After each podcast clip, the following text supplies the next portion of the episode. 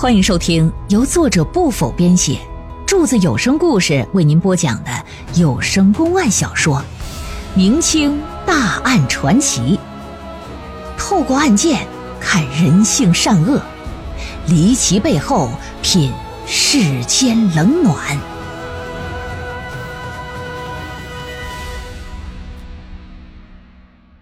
昌宁鞋印儿追凶案第二回。这县太老爷听马蓉儿这么一说，紧紧的可就盯着他的眼睛，说：“本官听说你们婆媳关系可不太好啊！啊啊啊啊啊啊啊啊！是大人是不太好，主要是因为生活习惯不同，所以这不是嘛，我们就搬出来了。不过我们之间的矛盾呢，就是一般的家庭矛盾而已，不是什么生死仇恨。”民女发誓啊，可绝对没有干那杀人的事呀。他的死是否和你有关，不是说你发誓就能证明的啊！需要的是证据。来呀，搜房前屋后的都别落下，给我搜仔细一些。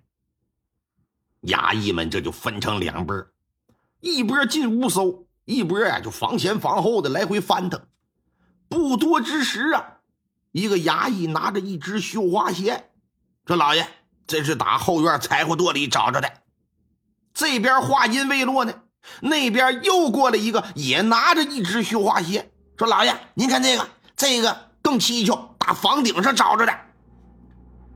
老爷把两只鞋往中间这么一放，刚好凑上一双。这鞋是你的？啊啊啊！可可可是民妇这双鞋。分明是昨天白天洗了，放在窗台上晾晒了。昨天晚上忘记拿回屋中，怎怎么会跑到柴火垛和房顶上啊？来呀，把鞋印拿过来。踏下来的鞋印跟这鞋一比，眼前一亮，咋的？大小纹理是严丝合缝，完全吻合。哼，看到这踏印了吗？这是在你婆婆居住的那房间里发现，眼下和你这双鞋的鞋印完全符合，你怎么解释啊？哎呀，哎呀，大人呐，民妇也不知是怎么个事儿啊，兴许是歹人偷了我的鞋，对我栽赃嫁祸呀。民妇就是有天大的胆子，我也不敢杀人呐，我冤枉啊，大人呐！扑腾往地上就这么一跪，傻了。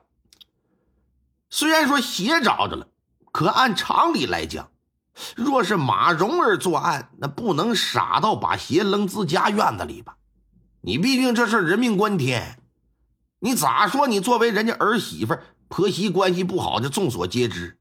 一旦官府调查，那必然得找你，那样你这不是自投罗网吗？但是鞋呢，可又是他的，啊，又在他家里找着。嗯，这就存在着重大作案嫌疑呀！老爷一看，这也不是审事儿的地方，啊，这就把他给说先带走吧，带回衙门，先放到大牢里吧。放到大牢，让仵作又去检查他的身体，看看身上啊有没有什么破损。嗯，仵作算是逮着了。你看看元武他媳妇儿。八个光腚拉叉也看了，这眼巴前马蓉儿也扒开了啊！来来来，把腿劈开，胳膊举起来，嘴张开，我看看我这哎，挨个看看。可是没发现身上有任何破损的地方。嗯，哎呀，就奇了怪了哈！那这事儿不是这马蓉儿所干，凶手会是谁呢？在接下来的几天时间里，案情啊就得不到任何进展。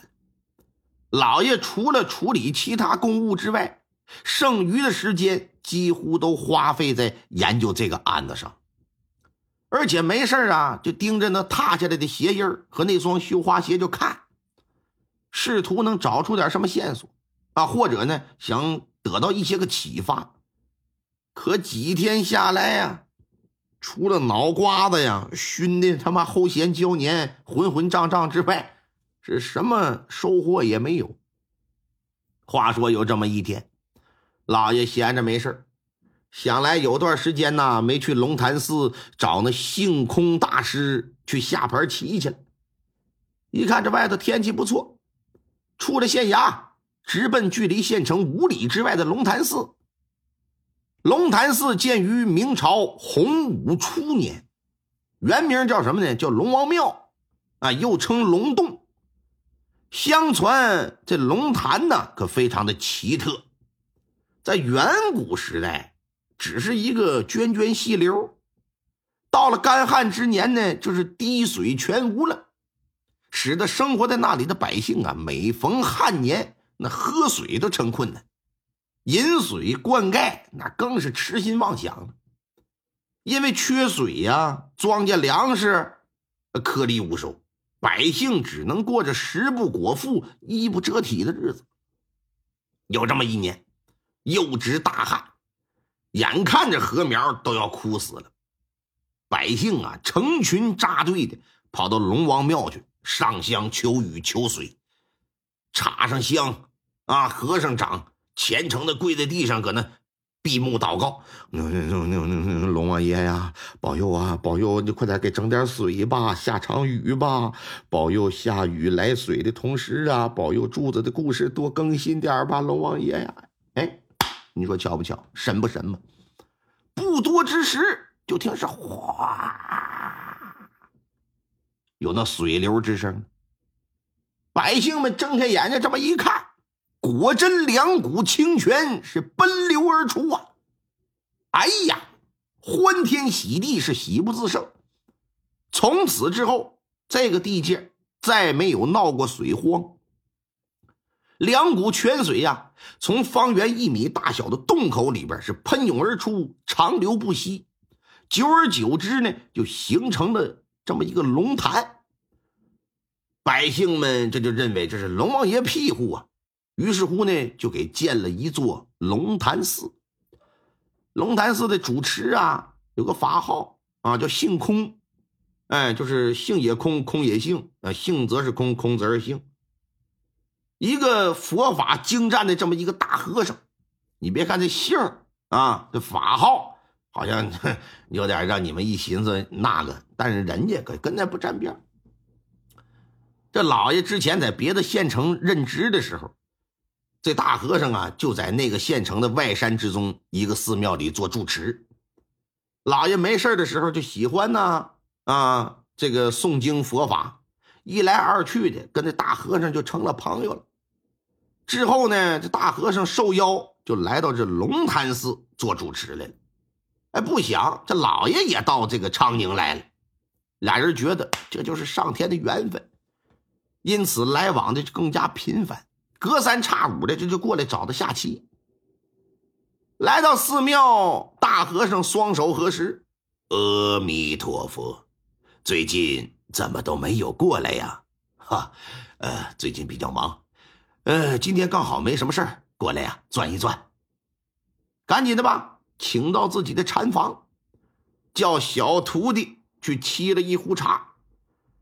在等茶的功夫，闲聊啊，老爷就和大和尚聊起最近发生在白大娘他们家的那个惨案，也是想啊，让这大和尚给出出主意，或者是你给我提点几句，兴许呢啊，能对我破案有帮助。大和尚听完，念了一声佛号：“阿弥陀佛，善哉善哉呀！”听了你的讲述，贫僧以为那马蓉儿作案的可能性不大。若真是他杀了人，他既没有必要将鞋带回家，更没有必要将鞋分开扔在不同的地方，实在都是多此一举呀。是啊，我也是觉得。定是有人栽赃陷害，可马蓉儿和她婆婆有矛盾，鞋又是她的，她的嫌疑自然不可摆脱。在找到其他嫌犯之前，只能是暂且将他收押呀。贫僧只会礼佛念经，不懂破案之事。不过老僧以为世间万事自有定数，有些事情啊，急求是没有用的。当你置之不理时，他反而会自己露出头角。但愿如此吧，但愿如此。正在这时，戴着一顶瓜皮僧帽的小沙弥端着茶盘子就进来，把茶盘啊就放在了桌子中间，拿了两个茶杯，啊，提起茶壶呢，这就往这个茶碗里啊倒茶。在倒茶的过程当中，哎，老爷无意中发现这小和尚左手大拇指不见了。哎，这孩子怎么是个残疾呢？一看这孩子二十二十出头，人长得眉清目秀啊。先前在另一个寺庙的时候，他就跟着这个主持了，因此呢，老爷也早就认识他啊。这小和尚的法号叫了悟，对他也比较了解。知道他并不是一个六根不全之人呢，那如今少了个手指头，哎，这真是怪事哈！说了悟啊，你那手指头怎么个事儿啊？了悟一听，赶紧的把这手突突一下子就藏在自己的胸袍去了，啊，眼神里就带着一丝慌张。没没什么，不小心弄断了，师傅。张大人，你们慢慢聊，我先退下了啊！就在外面，有事唤我即可。慌里慌张的就出去了。老爷喝了一口茶，哎，若有所思的。喝完茶之后，大和尚提议说：“下棋吧，来上一盘。”老爷来就是为下棋来的，摆上吧，车马炮啥的。不过一连下了几盘啊，这老爷都输了。原因是啥呀？心思没搁棋盘上，想着另外的事儿。说大师啊，休息一下，我呀去趟茅房。站起身来，走出禅室，就见那了悟站在门旁呢。了悟一看他，双手合十啊，这得施礼呀。大人把门就给带上，冲着了悟摆了摆手，示意你跟我来。小和尚犹豫犹豫，还是跟在大人的身后。俩人呢，就来到一个没人的所在。嗯，大人，您唤小僧有什么事儿吗？你那手指头到底怎么回事？张启如当知县以来，大小案历经无数啊，直觉告诉他，这小和尚这手指头不是什么寻常的事有文章。我。我我这是小僧到厨房帮厨，不小心说实话。我，哎，并非小僧想要故意隐瞒大人，实在是说出来损人不利己，害怕影响别人的声誉啊。但大人执意要是想知道的话，我也只能如实相告了。说吧。据这了悟说，这事儿啊。发生在半拉月之前，他奉他师傅之命，到城中信佛的人家去筹集那个维修寺庙的善款去，啊，化缘去。